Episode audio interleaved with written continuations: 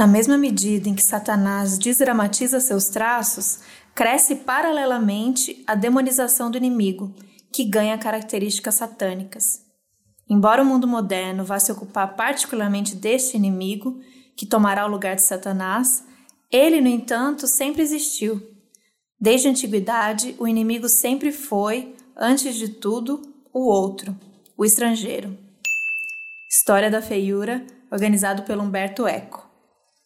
Vocês estão ouvindo Outras Mamas com Thaís Goldcorn e Bárbara Miranda, e esse é o episódio 113: Bruxas, Demônios e o Medo do Outro, com Tupá Guerra.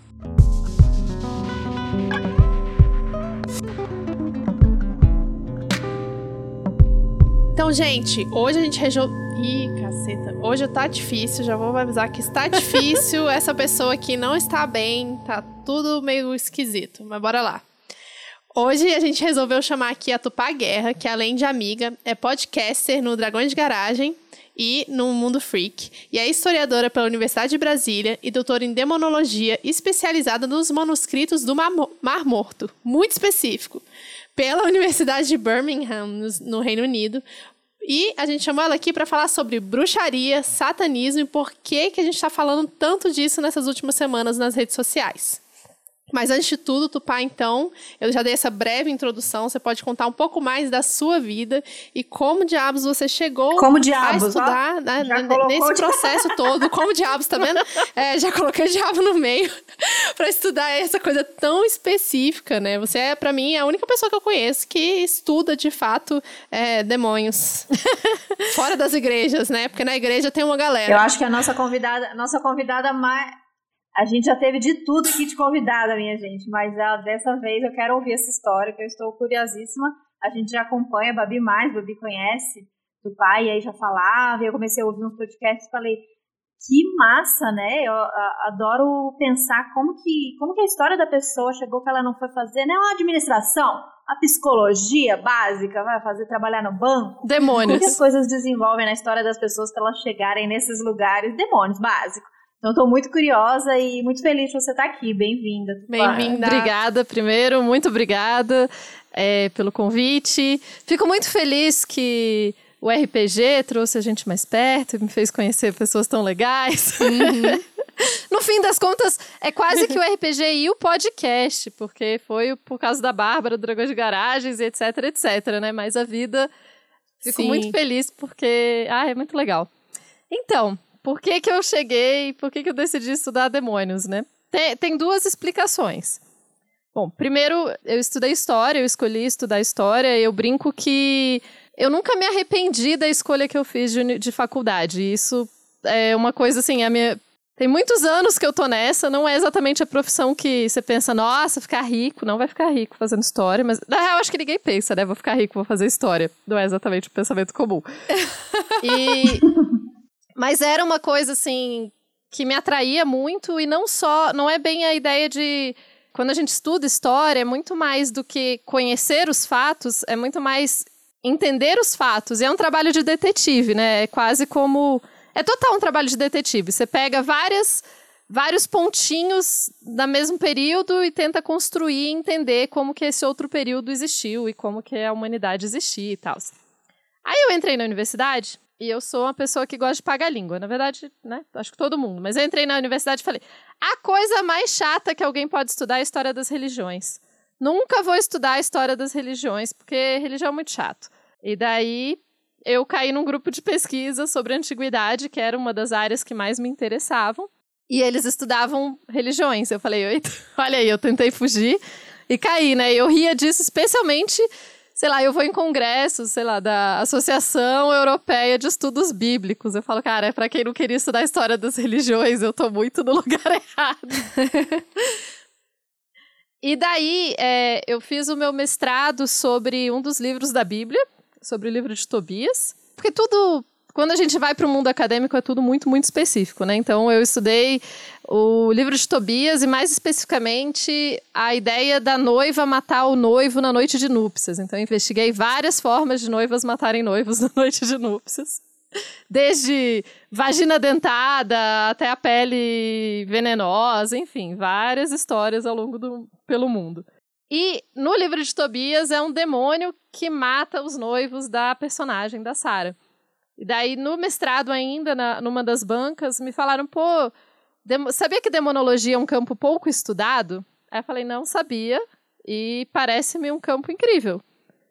Aí passou um tempo, o Brasil estava naquele momento muito bom, com muitas bolsas, e tinha um acordo entre a Universidade de Birmingham e, o, e a CAPES, então era uma bolsa meio a meio, metade da universidade, metade do governo brasileiro, e a Charlotte, que é minha orientadora de lá, entrou em contato comigo e falou: Olha, eu tô, tô procurando alguém, tal, do Brasil. E eu trabalho com os manuscritos do Mar Morto. Eu falei: Não entendo nada desse negócio, nunca ouvi falar. Quer dizer, já tinha ouvido falar, né? Mas não, não entendo o suficiente para. Ela falou: Bom, ninguém entende antes de estudar. Aí, vamos estudar? Eu falei: Vamos estudar o livro de Tobias, que era o que eu já trabalhava no mestrado. E ela falou: Pô, não entendo muito isso, tal. Eu falei: Bom, posso estudar demônios? Aí ela falou, pode, parece um bom tema. Eu falei, porque não tinha muita gente, né? Realmente não tinha muito estudo. Yay! Essa é a história longa. A história curta é: se dessem opção para vocês estudarem demonologia e ser um demonólogo, vocês não, não estudariam? É, tipo, totalmente faz sentido. Foi por isso que eu falei. é, pensando assim, acho que, acho que faz total sentido. Total sentido. Muito massa. Mas você era uma pessoa religiosa, assim? Essa é uma pergunta que eu me fiz hoje mais cedo. Não, né? Não, nunca fui. É, eu não fiz nem primeira comunhão. Eu sou de uma família católica, né? Assim, mas a minha mãe já não é uma pessoa muito religiosa, então eu não, nunca fui uma pessoa religiosa. Inclusive, quando eu falei que eu achava a religião chato, é, eu realmente achava, tipo, muito sem graça do assunto. Eu lembro que eu nem ateia eu falava que eu era, eu sou à toa, porque ateia tem que, tem que me dedicar a realmente não acreditar nas paradas, eu, eu nem ligo para elas, assim, eu não estou interessada mesmo. E eu ouço muita pergunta, tipo, mas você acredita em demônios? Eu falo, bom, irrelevante para o meu trabalho, né? Porque o que eu estudo é se pessoas há dois mil anos atrás acreditavam em demônios e como que essa crença mudava o dia a dia delas. Então, eu acreditar ou não não é importante. O importante é como que isso alterava o dia a dia daquelas pessoas em outro momento, assim. Mas é tão louco que quando eu fui comprar minha primeira Bíblia, porque eu preciso, preciso de uma Bíblia para estudar a Bíblia, né?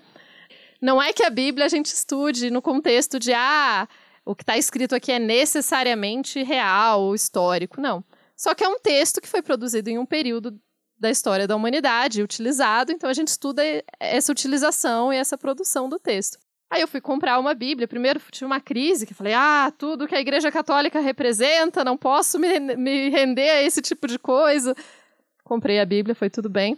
Mas eu peguei a Bíblia, é uma Bíblia é uma edição que ela é mais de estudo, assim, né? Então ela é um pouquinho mais acadêmica. E ela tem notas de rodapé, com coisas do tipo, ah, na versão tal, isso daqui é traduzido de tal forma. Ela tem mais coisas assim.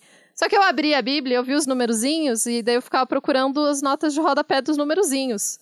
Mas não eram notas, eram os números dos, dos versículos. Só que como eu nunca tinha tipo, mexido numa Bíblia antes, como que eu ia saber que eram os números dos versículos? Eu ficava olhando assim, tipo. Meu Deus. Perfeito.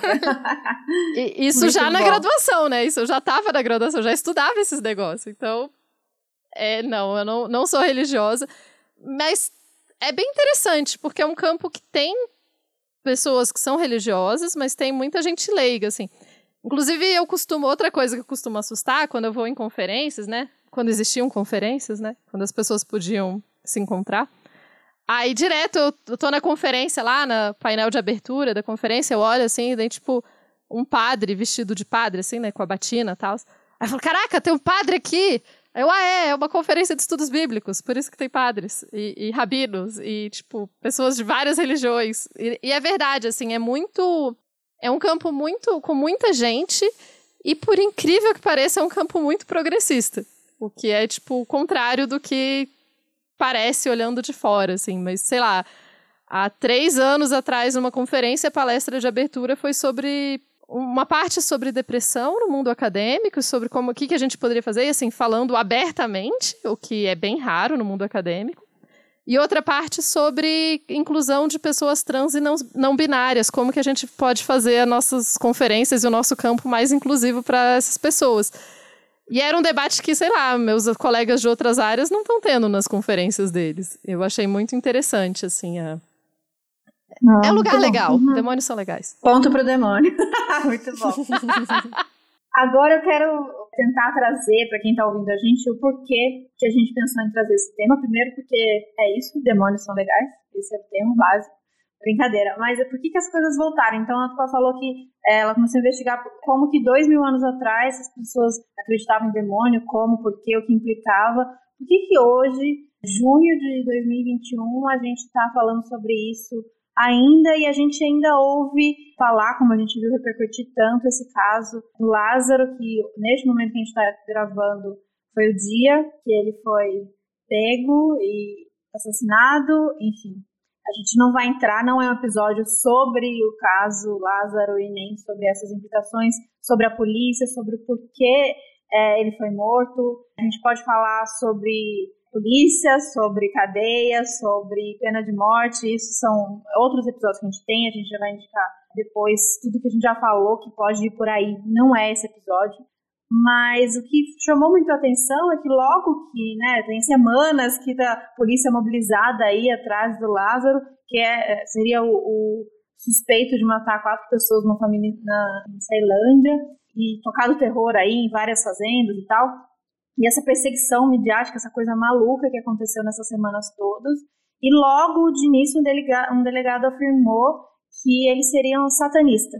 E, e aí começou, a partir daí, várias levantadas de suspeitas bizarras, com é, ligações bizarras, e o debate voltou e a gente ouviu muita coisa falando sobre isso, né? O que, que é, por que levantado, por que isso foi levantado, por que então estão dizendo isso, que o Lázaro é um satanista, como que isso é uma prática também comum é, de fazer essas associações, esse, esse, essa ligação tão direta. Então, primeiro, acho que trazendo esse caso, e aí depois a gente quer, facilmente não tem como não linkar essa história à história do caso Evandro, que é uma história que aqui eu e Babi nesse podcast a gente acompanha desde o início, quando é, no Projeto Humanos o Ivan lançou e agora a série está aí. A gente quer falar mais sobre, mas a gente vai dar outras indicações também. Uhum. Essas ligações todas.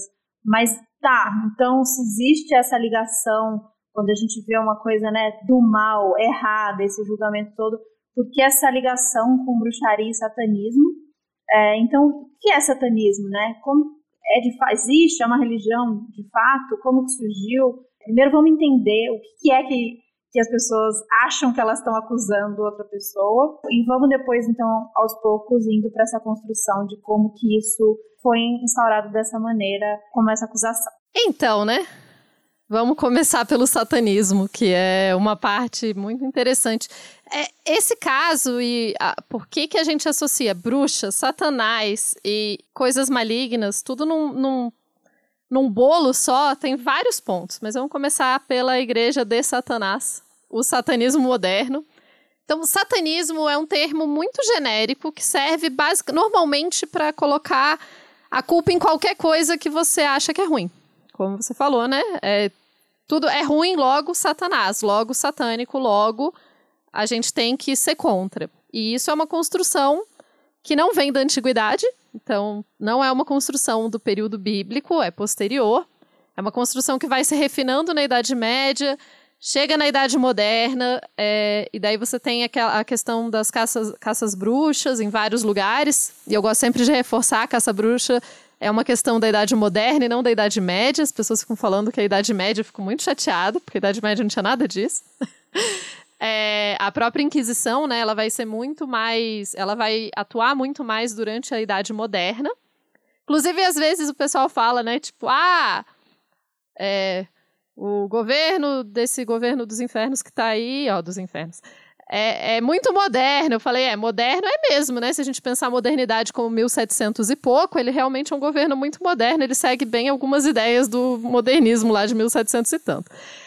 É, então você tem uma construção que vai passando por muitos e muitos estágios e tem momentos da, da humanidade que a gente liga muito para isso, tem momentos que a gente não liga para isso.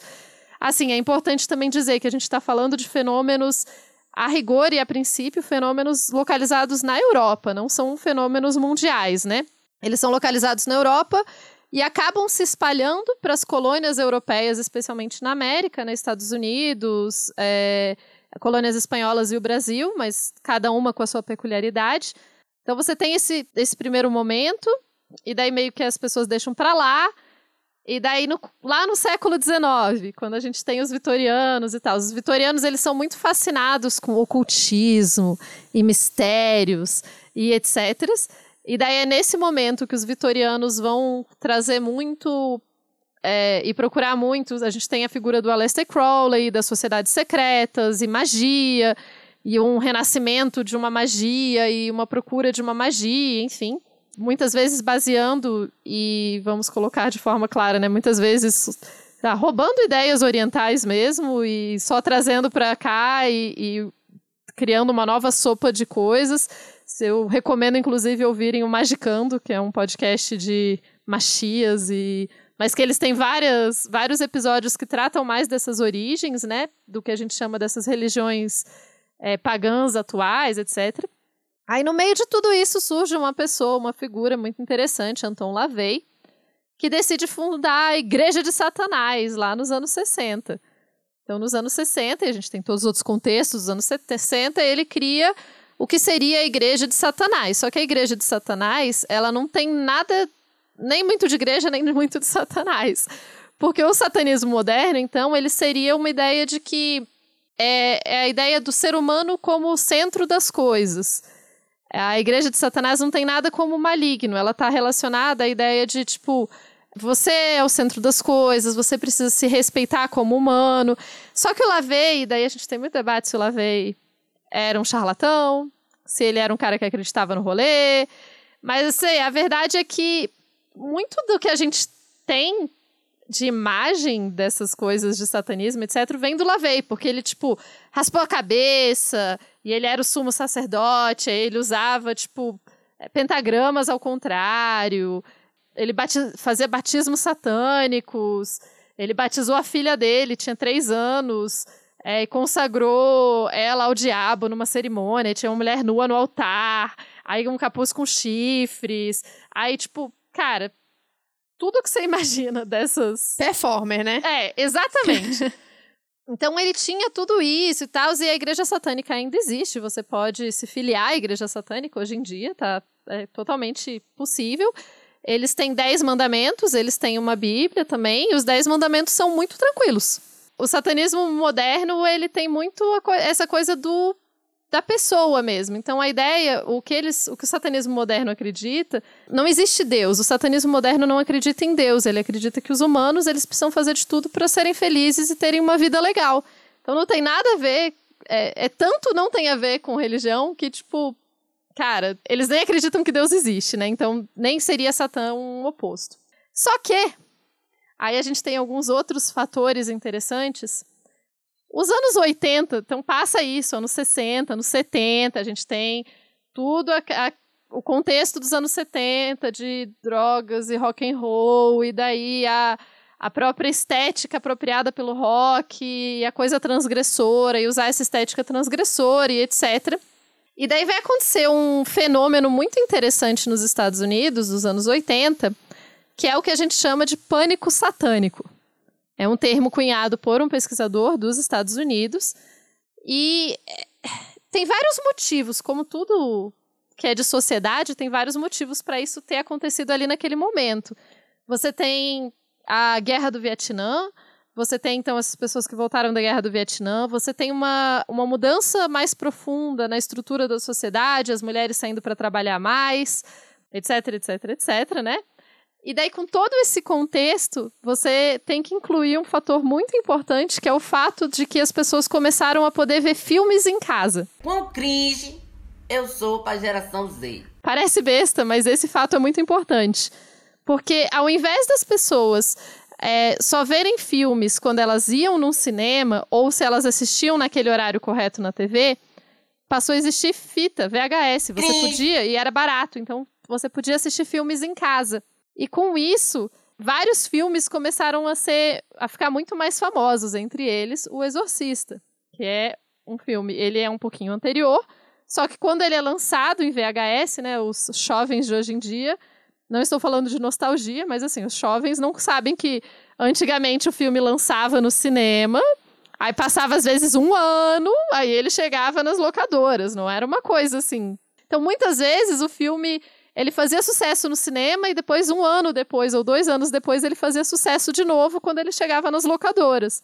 Então as pessoas começaram a ter acesso a esses filmes e Hollywood estava produzindo muito porque de novo a estética, né? A estética do o diabo, aí junta Antônio Lavey, daí junta teorias da conspiração e tem uns filmes muito doidos, então essa estética vai sendo apropriada, etc, etc. E a sociedade estava naquela bagunça já. E daí rola uma, uma denúncia nos Estados Unidos de que tudo começa com uma denúncia de que tinham, é, crianças estavam sendo abusadas sexualmente numa creche. E daí essa denúncia, eles começam a investigar e daí eles chegam à conclusão que nessa creche essas crianças estavam tinham um, um grupo de tinha um grupo de pessoas na creche que abusava dessas crianças em forma ritual, num ritual de magia. E que eles também sequestravam bebês é, para esses rituais de magia. Essa história vai crescendo tanto nos anos 80 nos Estados Unidos. E, claro, muito, muito, muito influenciada pela mídia. Então, a gente tem programas de uma hora que passavam, programas jornalísticos, sei lá, tipo Fantástico, sobre a verdade sobre o culto satânico que abusava de crianças na comunidade tal. Vai misturando aí esses elementos. E nessa época, então, você tem algumas pessoas que vão ficar famosas que hipnotizaram essas crianças e daí conseguiram a confissão e conseguiram a verdadeira história desses abusos. E dá pra gente pegar muito como isso tem essa ideia de pânico social e de medo e de essa ideia de proteção das crianças, né? O discurso se repete bastante assim, temos que proteger a inocência das crianças contra a coisa maligna.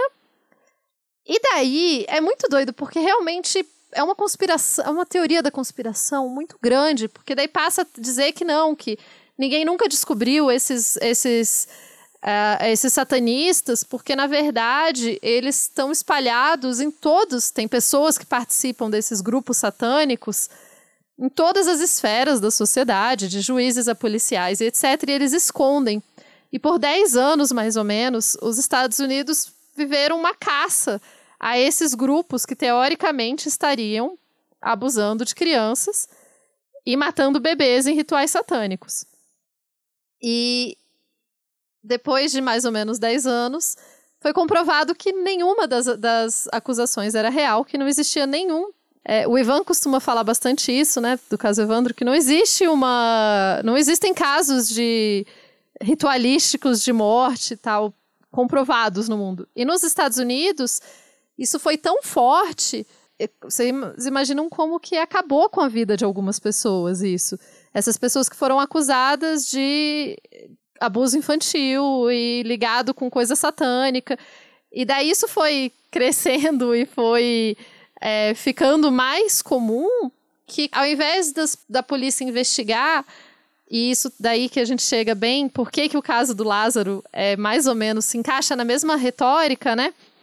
é que, olha, essa pessoa tem uma crença ou essa pessoa acredita numa coisa que não é o comum para todo mundo, logo essa pessoa é maligna.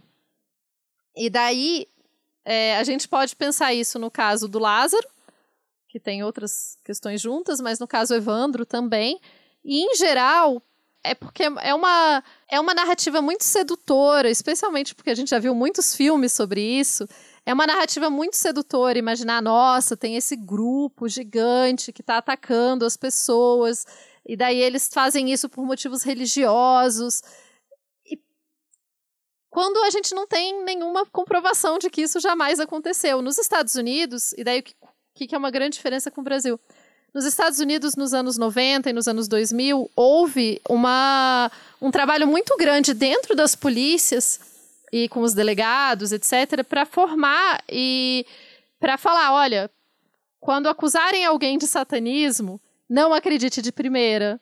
Lembre que não existe, que satanismo é uma religião, né? Como eu falei, que não tem nada a ver com o satanismo do que as pessoas imaginam. Lembrem que isso, isso, isso. A própria ideia de como proteger e como lidar. Então, você tem. Hoje em dia, você tem leis para lidar com abuso infantil. Você não. Né, uma coisa, uma coisa, outra coisa, outra coisa. Não é porque a pessoa tem uma religião que ela necessariamente uma coisa ou outra, né? A gente. É, tudo isso vai sendo. Foi muito bem trabalhado por lá. Não estou dizendo que eles não caiam ainda nessas coisas, mas pode ver que não tem tanto. Só que essas. Ah, a mítica, assim, de, de, dessa ideia dos satanistas terríveis que atacam pessoas foi apropriado também no Brasil. E a gente também vê essa repetição. E por que, que essa repetição é tão perigosa, né? Eu, eu fico muito assim, porque o caso Evandro, o caso Lázaro e muitos outros casos. Ah, essa pessoa tem isso daqui em casa, ou ah, a gente achou essa estátua na casa dele, né? A polícia divulgou fotos que depois a gente descobriu que eram fotos de um centro, né? Que, que não, tinha, não eram nem na casa do Lázaro as fotos.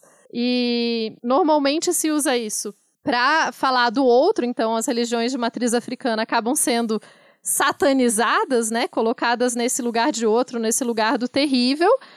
E olha, o Lázaro, no caso, esse exemplo específico, o Lázaro é um bandido, né, um assassino, e você usa as estátuas como explicação, tipo, olha, daí logo você faz uma associação na cabeça das pessoas. Ter essa estátua é igual a ser bandido, igual a ser assassino. Uma coisa não significa a outra, né? Eu, eu brinco assim, a gente não entra na casa de outros assassinos, encontra um terço e fala, olha, esse terço aqui significa que a pessoa é violenta. Porque não é, porque a religião da pessoa não está necessariamente relacionada. Existem pessoas terríveis em todas as religiões, né? É, bom, e no caso do Lázaro ainda tem todas as questões de terra e etc., que a gente nem precisa entrar. É, eu tentei dar uma resumida rápida em como que foi o rolê, porque que, como que isso surgiu tão mais forte nos anos 80 e tudo mais. Mas a questão toda é que toda vez que a gente cai na, na besteira de falar, ah, foi porque liam livros de RPG. É, e os verdadeiros criminosos estão saindo à solta, não estão sendo encontrados, e a gente fica perseguindo esse fantasma que não existe. Existiu mais de um caso no Brasil de pessoas que foram presas porque tinham em casa um livro de RPG, que é um jogo. É, ou porque tem um pentagrama, ou porque tem. Enfim. E se a gente volta lá na ideia dos Estados Unidos e do pânico satânico, as pessoas que eram acusadas de fazer parte desse grupo maligno e etc., eram as pessoas que não se vestiam como as outras, que, sei lá, andavam de preto, tinha pentagrama, ouvia rock. Tudo isso saía daquela ideia da, da classe média suburbana perfeita, que vai casar, vai ter filhos então tá todo mundo saindo dessa lógica. Saiu dessa lógica, obviamente é uma pessoa maligna, porque ela não está encaixada certamente na sociedade. E a gente vê isso se repetindo muitas vezes, né? E é muito, eu acho profundamente cansativo, assim, de tipo, calma. É, porque no fim das contas, o que, o que isso gera é violência. É violência com quem não tem nada a ver com a história, é violência com outras religiões é, violência de crença é você julgar que uma pessoa vai fazer o ato A ou B porque ele segue uma crença e as crenças não as crenças e religiões não têm a ver necessariamente com as ações das pessoas. Mas é um discurso fácil, é um discurso que passa na TV com frequência, é um discurso dos filmes, porque é muito, é muito comum a gente ter filmes e séries que daí os detetives investigam e descobrem esse grupo satânico e terrível e tal é besta e você fala, ah, nunca, é um filme. Só que um filme vai ficando na cabeça das pessoas. E daí lá no seu subconsciente você associa Sim. satanismo com violência. Total. E daí eu acho até interessante. Diga, diga. Não, concordando, total. Sei. e assim, eu gosto é, aquele seriado da Sabrina que tem na. Knock, knock, knock on the gates of Coisa, eu gosto muito do seriado. As pessoas têm milhares de críticas, enfim, todos temos a todos os seriados da vida. Mas eu acho muito interessante como eles brincam com todos os estereótipos disso. E daí, se você, por exemplo, eu que já estudo o tema, eu acho fantástico, assim, quando eles usam, tipo, a imagem do que seria o, o, o Satanás, que na real é uma outra imagem que a igreja satânica até tentou construir numa cidade, construiu, né, numa cidade ao ar livre nos Estados Unidos. Então a igreja satânica nos Estados Unidos, eles trabalham muito nessa questão de provocar um pouco e tentar trazer o Estado a ser mais laico.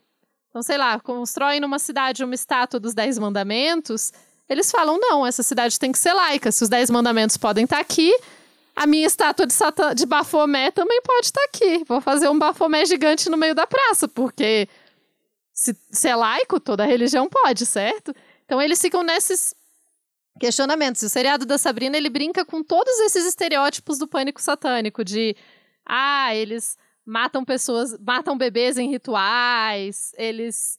Tudo isso aparece no seriado da Sabrina meio como uma sátira.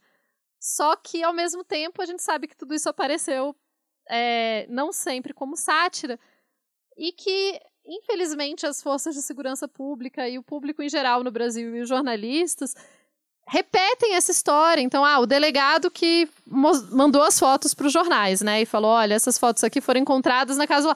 Que diferença faz? Ele podia ter a casa toda pintada de preto, escrito Satanás em todas as paredes, que isso não torna ele um bandido. Isso não explica ele ser um bandido. Isso só explica que ele tem a casa pintada de preto. É a única coisa que isso explica, né? Só que, como no imaginário popular o satanismo é essa coisa terrível, e daí a gente chega no, nesse outro ponto, né? Que se considera que acreditar em Deus te faz uma pessoa boa. E que cada um tem a sua crença, as pessoas têm todo o direito de achar e acreditar que acreditar em Deus te faz uma pessoa boa. O que não tem o direito é de achar que não acreditar ou não seguir Deus da forma que elas acham que é, necessariamente te faz uma pessoa má. E é esse o discurso que fica pior. E eu acho interessante, assim, particularmente interessante, porque eu estudo essas coisas e eu convivo com muita gente religiosa. E nenhuma delas repete esse discurso. Esse discurso, é, entre os acadêmicos que trabalham com isso, sejam eles religiosos ou não, esse discurso não, não, não se cria, porque a gente entende que não é verdade. O problema é que esse discurso é repetido porque é um discurso fácil. É um discurso muito fácil. Você achar um inimigo. E daí o seu inimigo, ele não só é fácil, tipo, não é da minha religião, logo inimigo. Além disso, ah, usa preto, logo inimigo. Tem coisa, tem pentagrama, logo o inimigo. É muito, é muito confortável você achar um inimigo que você consegue apontar o dedo tão fácil. E quando, na verdade, as pessoas que realmente não estão seguindo os preceitos da sua religião, muitas vezes estão dentro da sua igreja e estão aí, né? Então, assim, o pânico satânico, ele é muito. Ele me deixa muito frustrada, porque é esse processo todo, né? E ele é muito frustrante porque ele, ele gera violência na sociedade ele gera essa vontade de você dizer. Essa vontade não, né? Mas ele gera essa violência contra religiões. E no Brasil a gente tem que ser bem claro isso. Ele gera violência contra religiões de matriz africana. Que são consideradas por muitos, ah, é satânico. Não, não é satânico. Só não é a sua religião. E se fosse satânico, também não era um problema, porque ser satânico não é necessariamente ser mal, considerando que existe uma religião chamada satanismo, né? Moderna. Então, essa associação, e acho que o Ivan tende a repetir muito isso, a gente conversa bastante sobre esses temas, que enquanto isso, as pessoas que efetivamente cometeram os crimes estão saindo livres e estão saindo impunes, enquanto a gente persegue uma coisa que não existe. Não existe uma grande conspiração satânica para tomar o mundo. Não existe uma grande conspiração satânica que precisa de sacrifícios de bebês.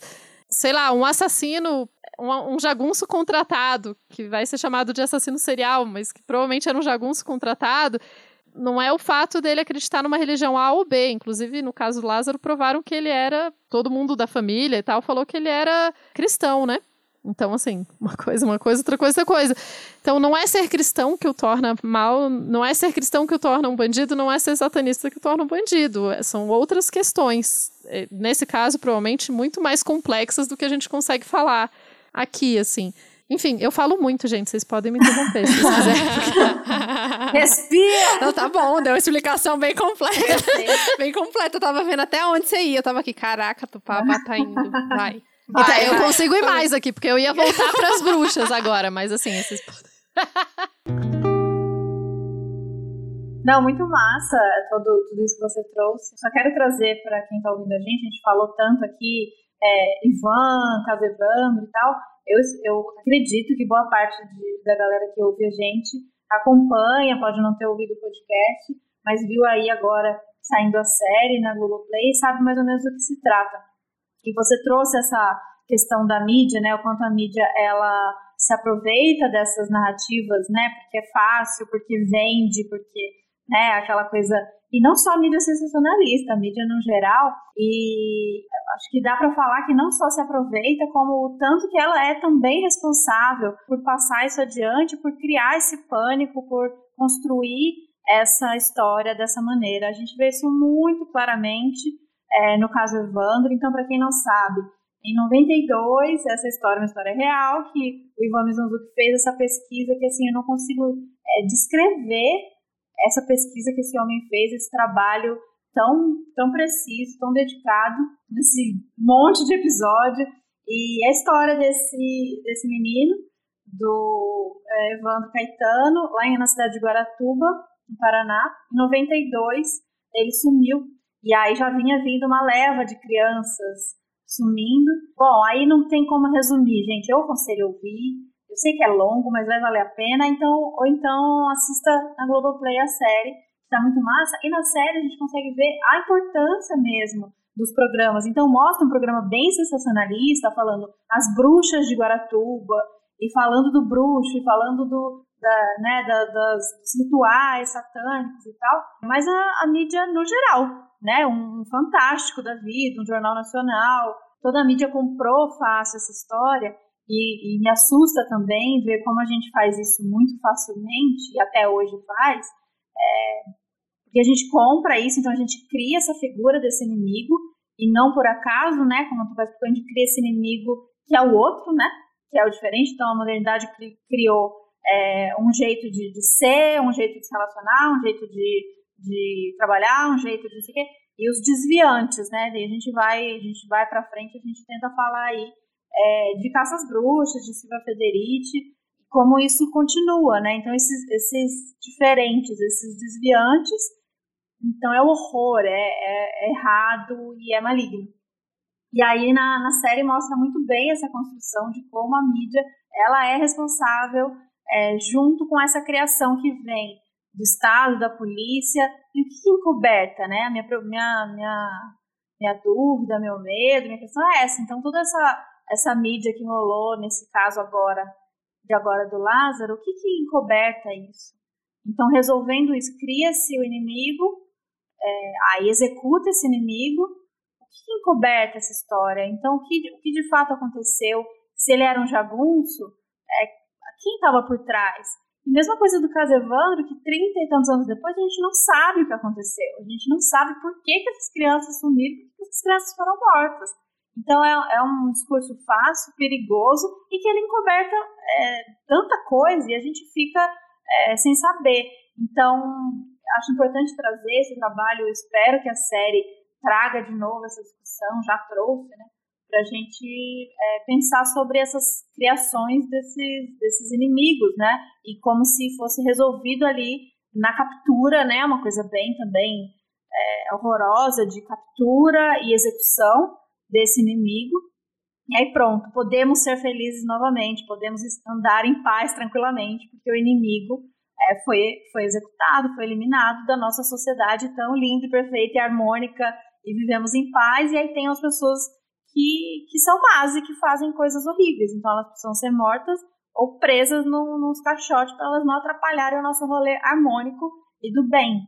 É, é bem assustador e, e a gente quis trazer esse tema aqui justamente por causa disso, porque uhum. não para, né? É uma é, outros casos vão seguir acontecendo. Era isso que eu ia falar, porque ao mesmo tempo que é tipo, meu Deus, né? Rolou aí a carreata da polícia comemorando, um monte de gente comemorando que finalmente mataram o homem. E, na verdade, isso nunca acaba, né? Porque sempre vai ter um inimigo, sempre vai ter uma pessoa nova, porque é interessante que esse medo seja cultivado na mente das pessoas, porque é uma forma de controle, né? Então, a polícia como salvação máxima da sociedade, a igreja como salvação, a igreja cristã como salvação máxima da sociedade, que é a única coisa que conserta as pessoas é a igreja cristã, né? Nesse imaginário das pessoas. E é o que o Chavoso, a gente falou um pouco disso no episódio com o Chavoso, mas o Chavoso da USP fala do, no vídeo dele sobre populismo penal midiático, quanto esses programas é, principalmente aí é, Band, Record, né? A Thaís me mandou um que uma pessoa ficou falando que o Lázaro ficava carregando um, um, livro de ocultismo junto com ele, que as pessoas sabiam que ele carregava o diabo do livro de ocultismo. Eu falei, gente, quem viu? Tem foto? Eu quero ver se tem foto. E como que, como que fala? Ninguém questiona, sabe? Tipo, umas coisas absurdas, assim, ninguém vai questionar. Ninguém questiona, ninguém questiona. Não, não era qualquer pessoa, Babi. Era a Márcia Sensitiva que estava falando isso, não era qualquer pessoa. Ela falou: esse Lázaro nem existe, isso antes da morte, nem existe mais. Ele já foi capturado pelo diabo. Aquilo ali é só o corpo, mas ele já foi capturado pelo diabo. Isso, assim. TV aberta. Programa, programas da tarde, na TV aberta, que é o que a galera no geral tá assistindo. Então é meio assustador, assim. E até interessante como você falou de Sabrina, porque eu também gosto muito do papo, apesar de que eu enjoei no final, não terminei de ver a série, mas eu preciso terminar de ver. Também não terminei. Mas é porque os efeitos especiais estavam me incomodando. Mas eu também gostei bastante exatamente por conta disso, e eu acho que Lúcifer também traz bastante esse do questionamento, né? E ele, Lúcifer ainda vem com a imagem do diabo como inicialmente ele era representado pela igreja como um ser totalmente tentador, bonitão que tá aí para tentar a galera, né? Né, bissexual, porque uhum. né, tem que tentar todo mundo, né? Tem que instigar todo mundo, tem que tentar todo mundo. Não dá pra tentar só as mulheres. Tem que tentar é todo mundo, entendeu? Então, bonitão, tal. Que afinal é um anjo que caiu do céu. Só pode ser o quê? Perfeito. Lucifer. Né? Então eu acho é interessante essa construção nas séries, assim, mas ainda assim é uma visão muito é, muito dualística, né? Muito bem e o mal, o certo e errado, como se fossem é, extremamente opostos e não existisse um espectro, né, de, de ações e o que que significa para cada pessoa e etc. Mas eu, eu gosto muito de prestar atenção nisso nas séries, assim. Inclusive, é interessante falar que durante muito tempo, durante a história né, da humanidade, o satanismo foi relacionado ao anticomunismo também, né? Então, é uma figura forte aí de, do comunismo como uma coisa do diabo, como uma coisa extremamente horrível, enfim, uma construção muito péssima. Não tinha um meme que era, é, não era, virou meme, mas que acho que era sério, que era um folder antigo que tava rolando, que era se o seu filho mexe com vegetarianismo, uma coisa assim.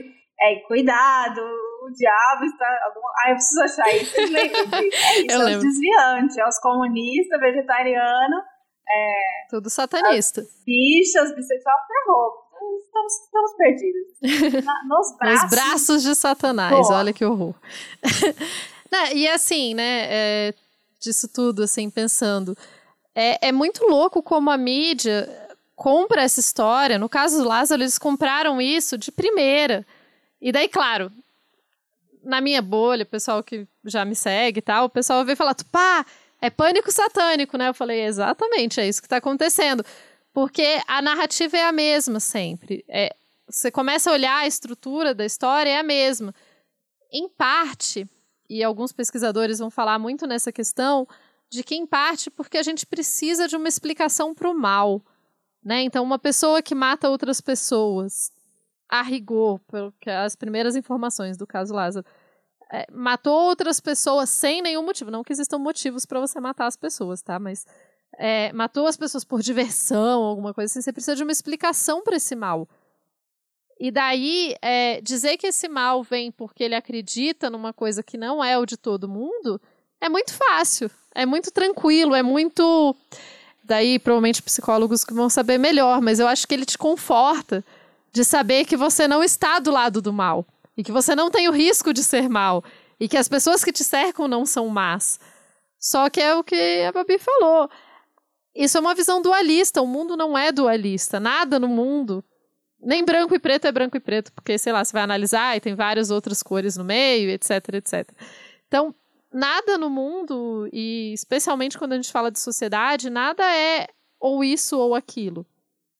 Tudo tem o meio. Tudo tem essa área cinzenta, tudo tem essa área que não dá para ser perfeitamente explicada. Mas é muito mais confortável acreditar que tem gente que é só má e gente que é só boa. Inclusive, isso é uma das coisas que eu acho que é uma, uma coisa que a nossa sociedade vai ter que aprender a lidar em algum momento. É entender que seres humanos, eles são muito legais em algumas coisas e às vezes péssimos em outras. Do tipo, é, direto aparece, ah, Gandhi era nacionalista hindu e daí fazendo não sei o que de errado tal. Cara, é. Só que assim, você não precisa de heróis perfeitos, porque heróis perfeitos, quando eles são humanos, eles não existem. Vocês provavelmente já tenham visto também, tipo, alguém falar, ah, porque a Madre Teresa de Calcutá fazia não sei o quê e era péssima com não sei o quê. Era também. E ela pode ser as duas coisas. Ela pode ter feito um trabalho incrível para A e ser péssima em B. Sim. E a mesma coisa para basicamente todos os outros heróis, né? A gente tem essa tendência de querer um herói perfeito e daí a gente descobre coisas desse herói que não são perfeitas porque seres humanos e todos nós fazemos besteira e a gente erra muito. E daí a gente fala, ah, ah péssimo. Nem péssimo, nem bom, nem. É muito difícil. E eu nem tô falando que, ah, cancelamento, porque eu acho que nem cancelamento nem existe, nem né? esse é o ponto, assim. O ponto é que é essa visão de que alguém é necessariamente só ruim e alguém é necessariamente só legal. E daí a gente chega nesse, no comunismo com o satanismo, né? Tipo, ah, o comunista é satanista porque ele é, né? Tipo, porque ele é o outro. Se nós somos cristãos, o outro tem que ser satanista. Ou o outro que não é cristão é necessariamente ruim. E não é verdade. A mesma coisa quando a gente pensa. Deixa eu pensar quem mais. Ah, a própria questão do nazismo, né? Que eu, um tempo atrás eu vi uma pessoa falando. Não, tal pessoa, tal, não, tal pessoa era legal. Eu falo, cara, você acha que as pessoas, sei lá, os nazistas eram, eram palhas com os amigos dele? Eles não eram, eles eram legais com os amigos dele. Eles eram péssimos com o resto das pessoas. A gente não precisa do monstro perfeito, a gente fica em busca desse monstro perfeito, né? Tipo, olha, o Lázaro, não, ele anda com um livro de não sei o que embaixo do braço. Primeiro que ele andar com um livro de qualquer coisa embaixo do braço não significa nada. Significa só que, nossa, que pessoa impressionante que está fugindo no meio da mata e andando com um livro embaixo do braço. Como que ele está fazendo isso, né? Não sabemos. é isso que é impressionante. e depois que isso não prova nada. E é isso que acho que a gente precisa aprender, assim, que a crença não prova. A sua crença e as coisas que você tem e a forma como você se veste não provam quem você é não mostram quem você é, não são um argumento sobre quem você é ou sobre as suas ações. E, de novo, daí a gente perde, e eu vou pensar no caso Evandro, há 30 anos que essa família não faz ideia do que aconteceu com essa criança. É muito cruel isso. É muito dolorido isso. É, não ter esse encerramento, não ter é, a questão penal e etc. é muito complexo, não é uma questão que eu entendo. Eu entendo só de Satanás mesmo, né? Os meus demoninhos, como eu brinco, assim. Inclusive as pessoas falam, tipo, ah, os demônios na, na política. Tadinho dos meus demônios, eles são tão legais, vocês ficam colocando eles na política. São tão bonzinhos, meus, meus pequenos. Mas é isso, assim, essa. O demônio, inclusive, ele é colocado muitas vezes como o inimigo, né? Tem vários, várias igrejas, etc., que falam o inimigo. E daí todo mundo que se associa ao inimigo ou que conversa com o inimigo, automaticamente inimigo também.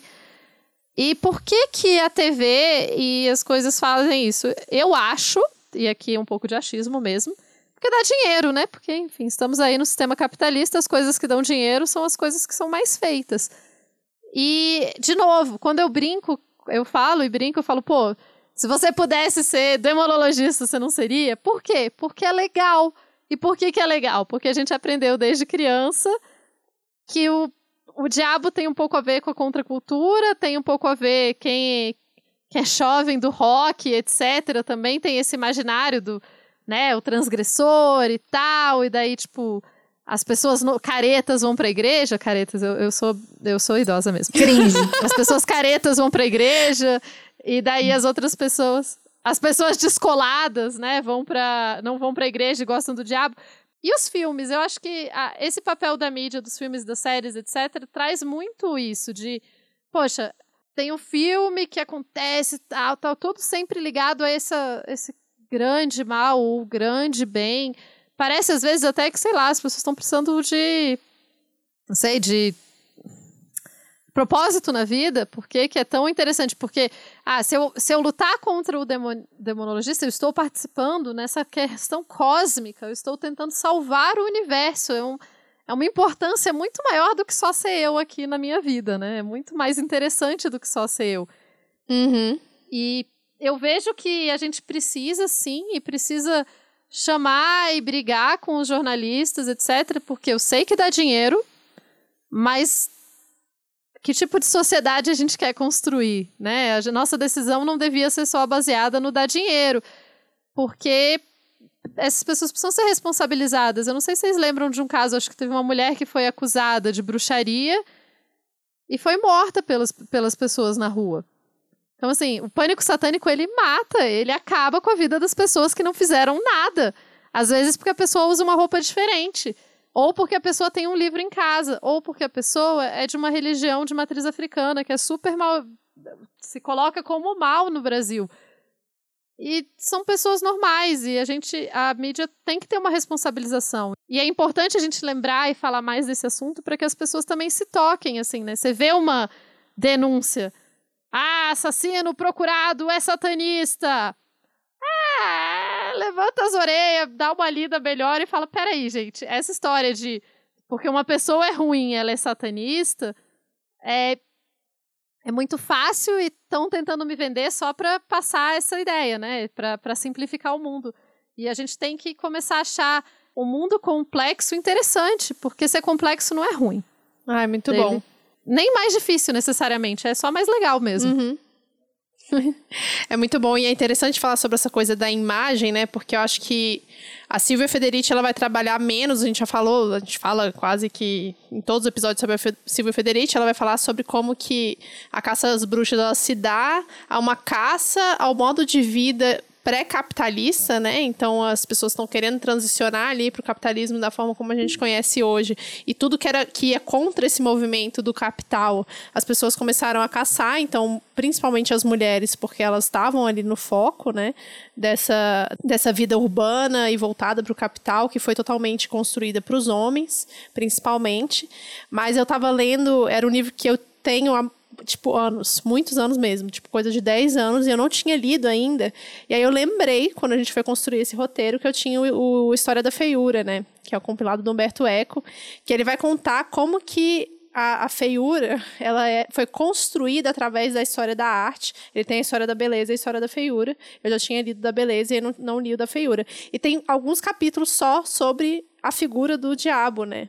Como que isso foi se desenvolvendo ao longo da, da, da, história da humanidade. É muito legal perceber isso, como que isso foi sendo criado, até chegar nos dias de hoje, até, até os filmes, até é, né, essa junção com outros seres místicos, como vampiros e etc.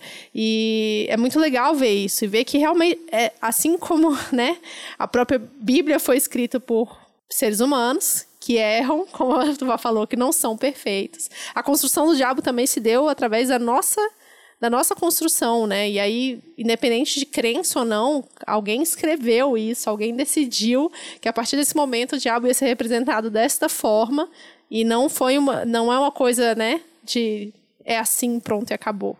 Tudo isso tem que ser questionado, mesmo você sendo uma pessoa religiosa e acreditando em Deus e diabo e céu e inferno, sabe? É, e você pode perfeitamente bem acreditar em Deus, acreditar que existe uma criatura maligna que influencia as pessoas e tenta as pessoas, etc, etc. E ao mesmo tempo entender que a mídia está usando essa narrativa para te vender que uma pessoa que comete um crime não necessariamente, ou talvez, enfim, mas assim, que não é a crença em A ou B que torna essa pessoa ruim, porque vamos lembrar quantas pessoas religiosas e cristãs né, que cometem crimes por aí. E eu acho que é interessante, inclusive você falou, eu tô aqui olhando, eu tenho a história da beleza e a história da figura também. É o tipo de livro que é gostoso de ter em casa, assim. Sim.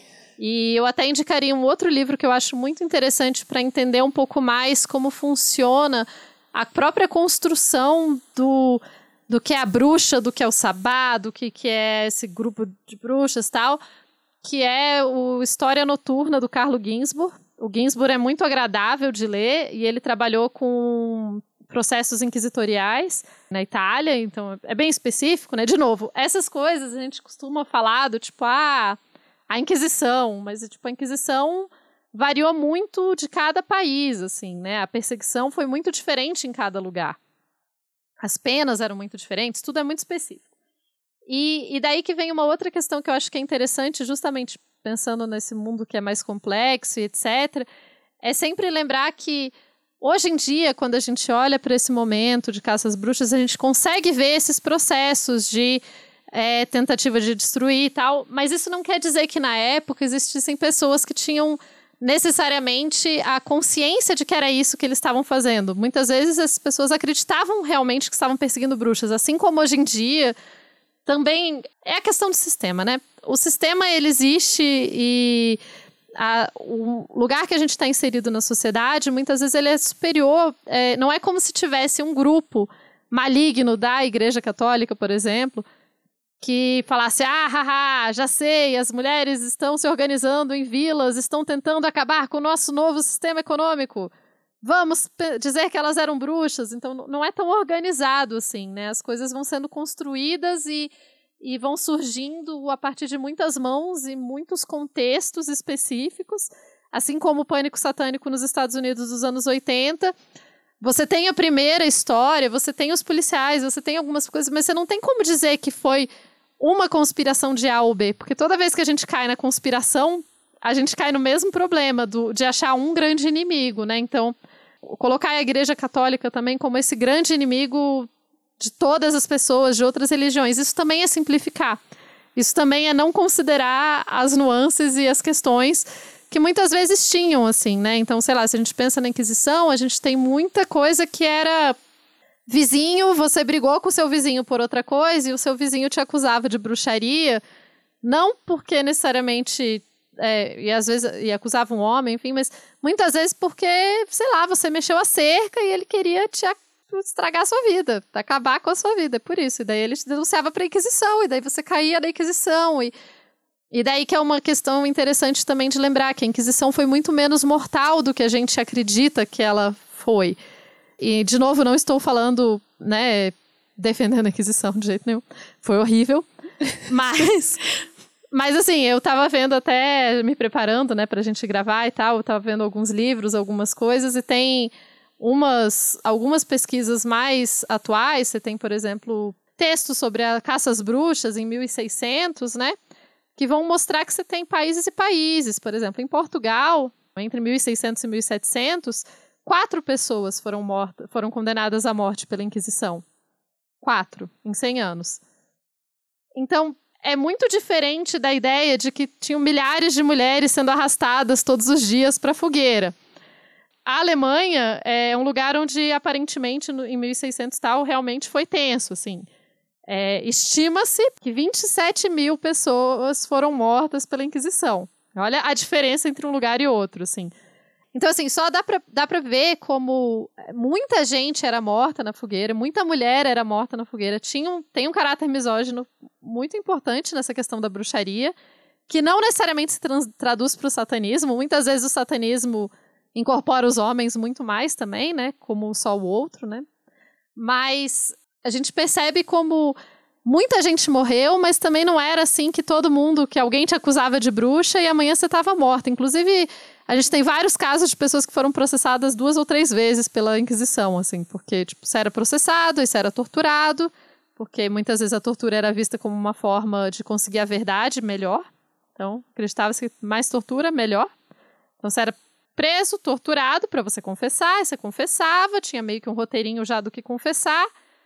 Aí te dava penitência, muitas vezes era uma penitência mais de tipo andar na rua com um chapéu esquisito para todo mundo saber qual o pecado que você cometeu. E daí era isso. E daí talvez você vai ser depois de novo e de novo. Então você era muito raro. É, quando eu falo que era muito raro, né, pensando mais o contexto lusitano que eu conheço mais, como a gente viu, quatro pessoas. É muito raro as pessoas serem mortas efetivamente pela Inquisição em Portugal. Era mais comum as pessoas terem outros tipos de penas. Só que, independente de ter sido muita gente morta, pouca gente morta, a questão é que no imaginário fica que existem esse grupo de pessoas que são bruxas, que são terríveis, que estão tentando destruir a sociedade. Independente de quantas pessoas efetivamente foram mortas naquele momento. E isso vai se traduzindo e se construindo para esse momento de agora, em que e daí se acha justificável matar alguém, matar o outro, né? O outro não é um ser humano, então ele não, ele tá tentando destruir a nossa cidade, então a gente tem a justificativa de eliminá-lo. Isso é sempre ruim. Sim. Tipo, não existiu nenhum momento que isso seja bom. Outro aspecto que ainda precisa ser plenamente compreendido é como a caça às bruxas mudou nossa relação com os animais. Como a seção do capitalismo, desenvolveu-se um novo eto social que prezava a capacidade de disciplinar e direcionar os desejos instintuais do indivíduo para o trabalho. À medida que o autocontrole se tornou sinal de humanidade, houve uma diferenciação mais profunda entre seres humanos e bestas. Essa é uma frase da Silvia Federici. É, é muito interessante isso que você traz da, dessa quantidade né, de mortes, efetivamente, porque aí a, o que a gente vai aprender ali, lendo Caliban e a Bruxa e também o, o Mulheres Caças Bruxas da Federici, é que é justamente é, é o processo, né? Esse processo dessa aniquilação que não necessariamente ela vai ser essa, essa queima na fogueira, né? Aí, como a Tupá trouxe. Então, eu, eu, eu crio essa, é, esse controle de que é, essas é, atitudes ou essas formas de viver é, que não estão de acordo do que precisaria acontecer naquele momento para que fosse a organização é, doméstica, social acontecesse do jeito que precisaria naquele momento, é, ela ia ser eliminada.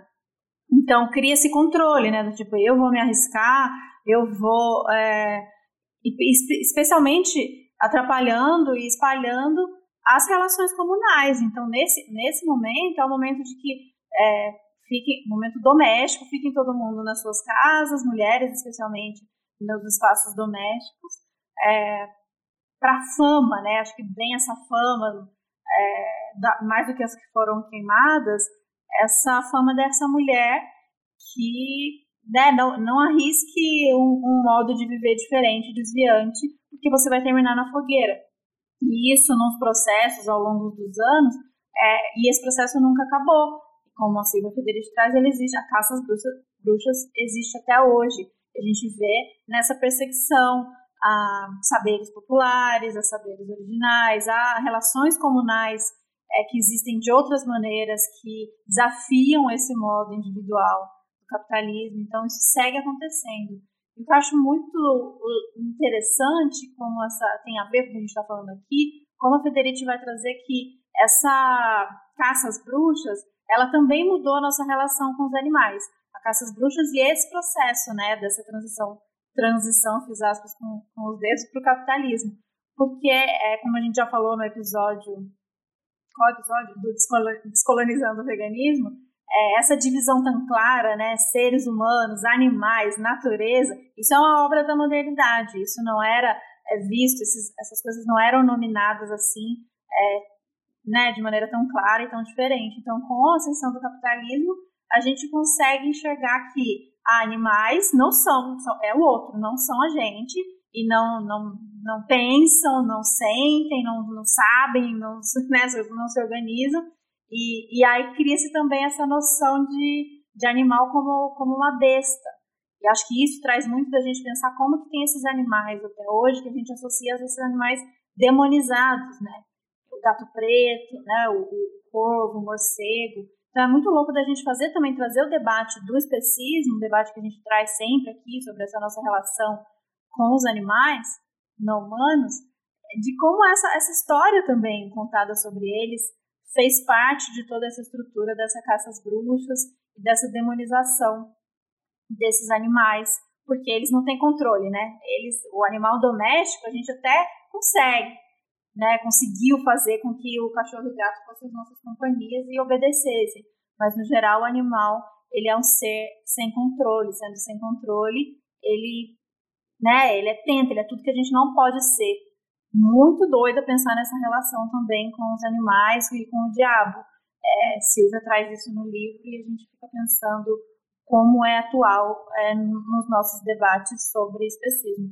Sim, é não só a questão que a Silva traz, mas também do imaginário que o Humberto Eco também vai trazer, e enfim, toda a representação do diabo na igreja, né, que é sempre uma mistura do ser humano com o animal, ou um animal em si, desde a, desde a serpente que vai tentar a Eva, a outras representações, outras formas que o diabo vai, vai como, como que chama? Vai incorporar assumir. aí para assumir para poder se apresentar para as pessoas, né? E de alguma forma tentar elas essa imagem da besta, inclusive tem eu gravei um vídeo recente com o Vitor sobre Sweet Tooth, que aí são seres humanos híbridos com animais, né? Misturados com animais e muitas das pessoas veem eles como essa representação do mal, essa representação de tudo com que acabou com a humanidade, porque eles são metade humanos, metade animais, assim. Então é bem interessante ver essa representação também. E nesse sentido, aí, aí entra muito na minha área. É, nesse sentido da representação do mal como uma coisa híbrida, né, como um humano, meio humano, meio animal, isso é uma, isso é bem antigo, né? Não vou dizer que a representação, ah, o demônio ter chifres. Por muito tempo, chifres na cultura judaica especificamente, né? Porque essas coisas são sempre muito específicas, né? Então, lá na cultura judaica, nos judaísmos que existiam há, sei lá, 3 mil anos, 4 mil anos, então não estou falando de atual nem nada assim. Nesse período, você tem muitas vezes o chifre associado com uma coisa boa, uma coisa legal. É uma coisa de poder, uma coisa, né? É, a gente tem também em algumas outras culturas a questão da cornucópia, né? aquele chifre com, com um monte de frutas, vegetais dentro, a abundância, etc. Mas, ao mesmo tempo, a representação do que é terrível, entre aspas, o que não é natural. Então, uma pessoa com patas de leão é uma coisa terrível, uma coisa assustadora, uma coisa maligna, né? E essa questão do que, que a gente vê como maligno tem muito a ver com a, o momento que a gente vive, né? E com as representações culturais do que a gente vive. Não só o que a gente vê como maligno, o que a gente vê como bonito, o que a gente vê, enfim. Sei lá, hoje em dia, quase todo mundo, é, pelo menos pessoas que usam a internet e tal, vão reconhecer uma maçã mordida como uma coisa de uma empresa específica. Daqui a 500 anos, talvez as pessoas vão olhar e falar, cara, por que, que as pessoas ficavam colocando maçãs mordidas nas paradas? Não faz nenhum sentido essa maçã mordida aqui. Então, esses signos gráficos, eles têm muito a ver com o período, né? E a questão também de ter os, os seres malignos como mistos, eles têm muito a ver com a questão do que, que é o horror, né? Hoje em dia, o que, que é o horror? Você vai ver um filme de terror, a gente tem um pouco de no nosso imaginário, o que, que seria uma criatura horrível? Uma pessoa, sei lá, um zumbi, a gente sabe como ele é e tal. Há dois mil anos atrás, uma coisa horrível era tipo uma pessoa com um rabo de cobra, com chifres e com outras coisas, mais um ser híbrido e normalmente híbrido de mais de um animal, né? Nunca é um animal só, assim, não é tipo uma pessoa misturada com um leão.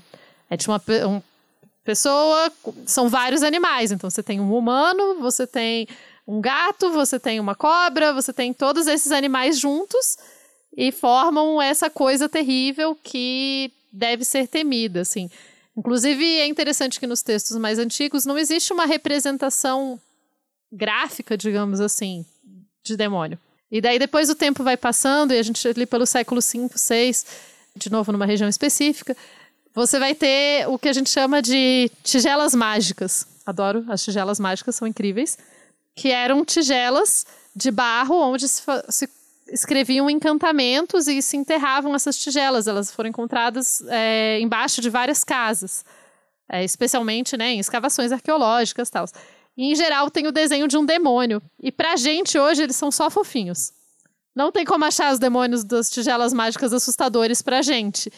Mas naquele momento eles eram. Eles são meio uns demônio boneco palito, assim, mas vocês têm que entender que as pessoas estão desenhando numa tigela, né? Não é exatamente o lugar mais fácil de desenhar.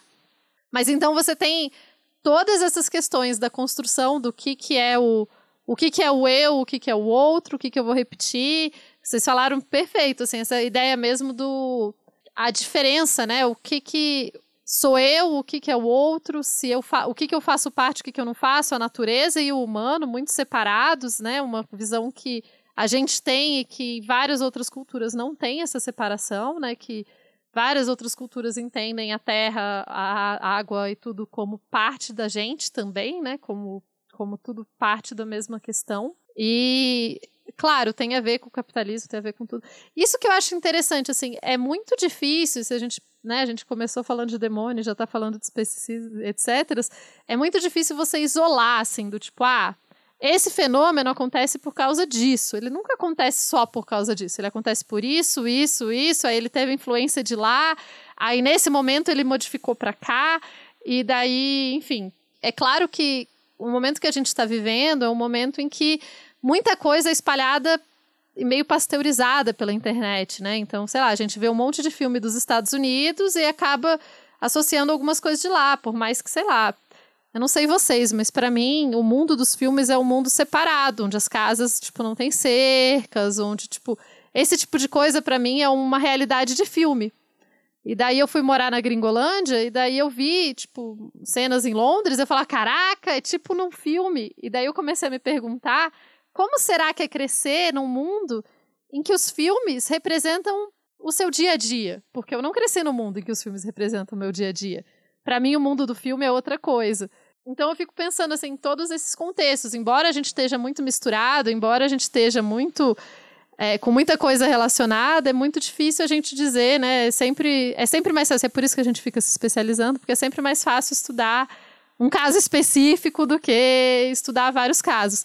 E só um detalhe, eu estava vendo esses tempos, a questão, vocês falaram dos gatos, né?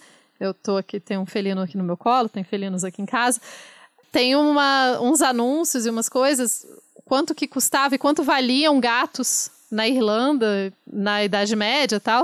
E daí tem uns anúncios e, tipo, as características do bom gato. E é muito engraçado de ler, porque, tipo, o que, que, é, o que, que era um gato que valia a pena? Porque que, que tipo de gato você gostaria de ter na sua casa, né?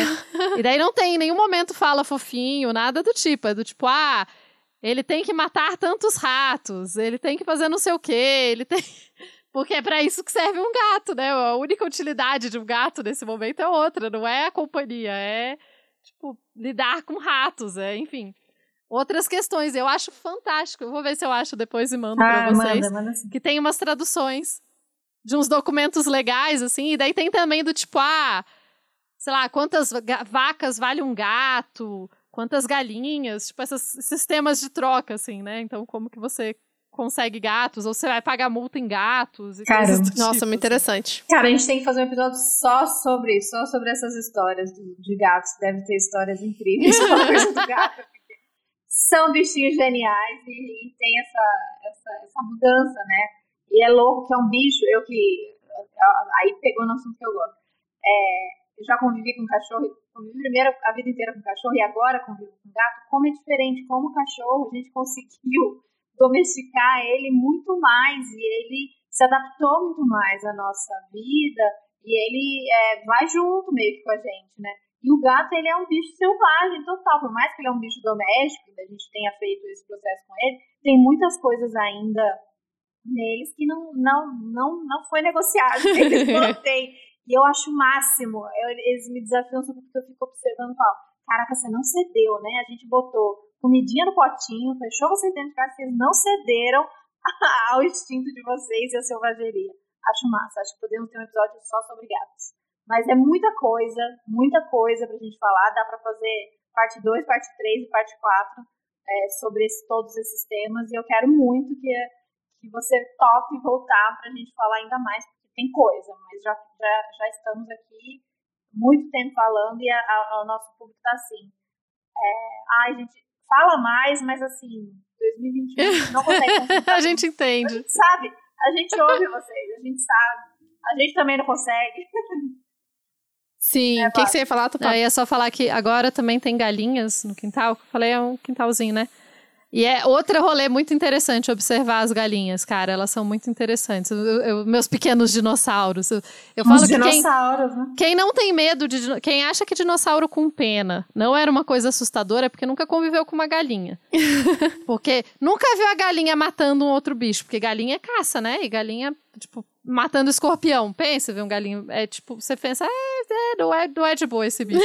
e ao mesmo tempo elas são engraçadíssimas, assim. Então É, é isso, assim, cada um deles que também domesticados, né? Afinal, as galinhas são bem domesticadas, mas cada um deles com uma. É muito interessante observar tudo que a gente acha que a gente sabe tanto, né? Ah, a gente nunca É, sabe. pois é. Só convivendo pra saber Total, como é. A a Luna foi uma mudança muito grande, a Thaís sabe que ela acompanha ainda diariamente. E ela ainda tá surpreendendo muito, porque ela só tá com a gente há um ano, amanhã faz um ano que ela tá com a gente. Ah, festinha. É, vai rolar a festinha. Muitos biscoitos pra ela. Enfim. Gente, é isso. Nossa, como a Thaís falou, muita coisa pra falar. Tupá sabe demais de muitas coisas. Mais ou menos. É, é, e queremos ter você aqui de novo, com certeza. Mas eu acho que hoje era isso que a gente queria trazer. Se vocês tiverem mais alguma coisa para completar sobre esse assunto, mandem pra gente nos comentários do Instagram, YouTube, onde vocês quiserem mandar, a gente responde. Vai ver todos os comentários. Eu quero que a Tupá fale pra gente, quem tá ouvindo esse episódio, quiser ouvir mais, onde que te ouve, onde que te Uhum. acompanha. Isso. Tenho certeza que vai ter muita gente querendo aprofundar aí nos estudos, nos estudos dos demônios. Então, se vocês quiserem conhecer mais sobre os meus demoninhos e, enfim, sobre os manuscritos do Mar Morto e etc., eu tô sempre ali pelo Dragões de Garagem, que é um podcast de divulgação científica, e a gente entende ciência Maravilhoso. Como tudo que é produzido na universidade, assim, né? Como conhecimentos produzidos na universidade, então a gente não tem só pessoas de exatas ou só de biológicas, tá todo mundo entendendo que conhecimento é melhor quando mais gente produz. É, além disso, eu também tô lá no Mundo Freak Confidencial, e daí é onde eu falo mais de demônios, né? Porque, enfim, temos vários episódios, tem alguns bem interessantes sobre caças bruxas e a questão das freiras de Lundu, eu reco- eu recomendo, que fala, a gente trata bem essa questão dessa histeria e essa coisa toda coletiva. Ah, eu participo do Medcast Política também, mas esse é um pouquinho, eu nem sempre tô lá, mas a gente faz entrevistas e fala da, desse momento horrível que a gente vive aí no, no Brasil. E vocês podem me encontrar nesses lugares, tipo Twitter, Instagram. Instagram eu posto mais comida, gente, foi mal. Mas é pra isso, né, que serve o Instagram. É, mas Twitter também, tudo arroba Tupaguerra, é facinho de encontrar. Sim. Sigam a Tupá. Apoiem o trabalho de todos os podcasts que vocês acreditarem, produtores de conteúdos que estão aí diariamente produzindo esses conteúdos, às vezes muito específicos, mas muito interessantes. e se você gostou desse episódio, lembre sempre de entrar no apoia.se barra Outras Mãos Podcast e deixar sua contribuição para que a gente continue fazendo esse trabalho aqui agora duas vezes ao mês, que a gente deu uma reduzida no ritmo, mas quem sabe poderemos voltar aí mais pra frente a fazer um episódio semanal. É isso, adorei. Vou, vou terminar aqui, vou, fazer, vou acender minhas velas. Eu, eu amei, eu quero, eu quero estudar mais. Eu tô encantada com esse tema e quero estudar mais. Quero, quero conhecer os demoninhos de Tupá. Também. Beijo, Tupá. Muito obrigada. obrigada. e até o próximo episódio. Valeu, Até. Tupá. Beijo! Um beijo. Tchau. Tchau.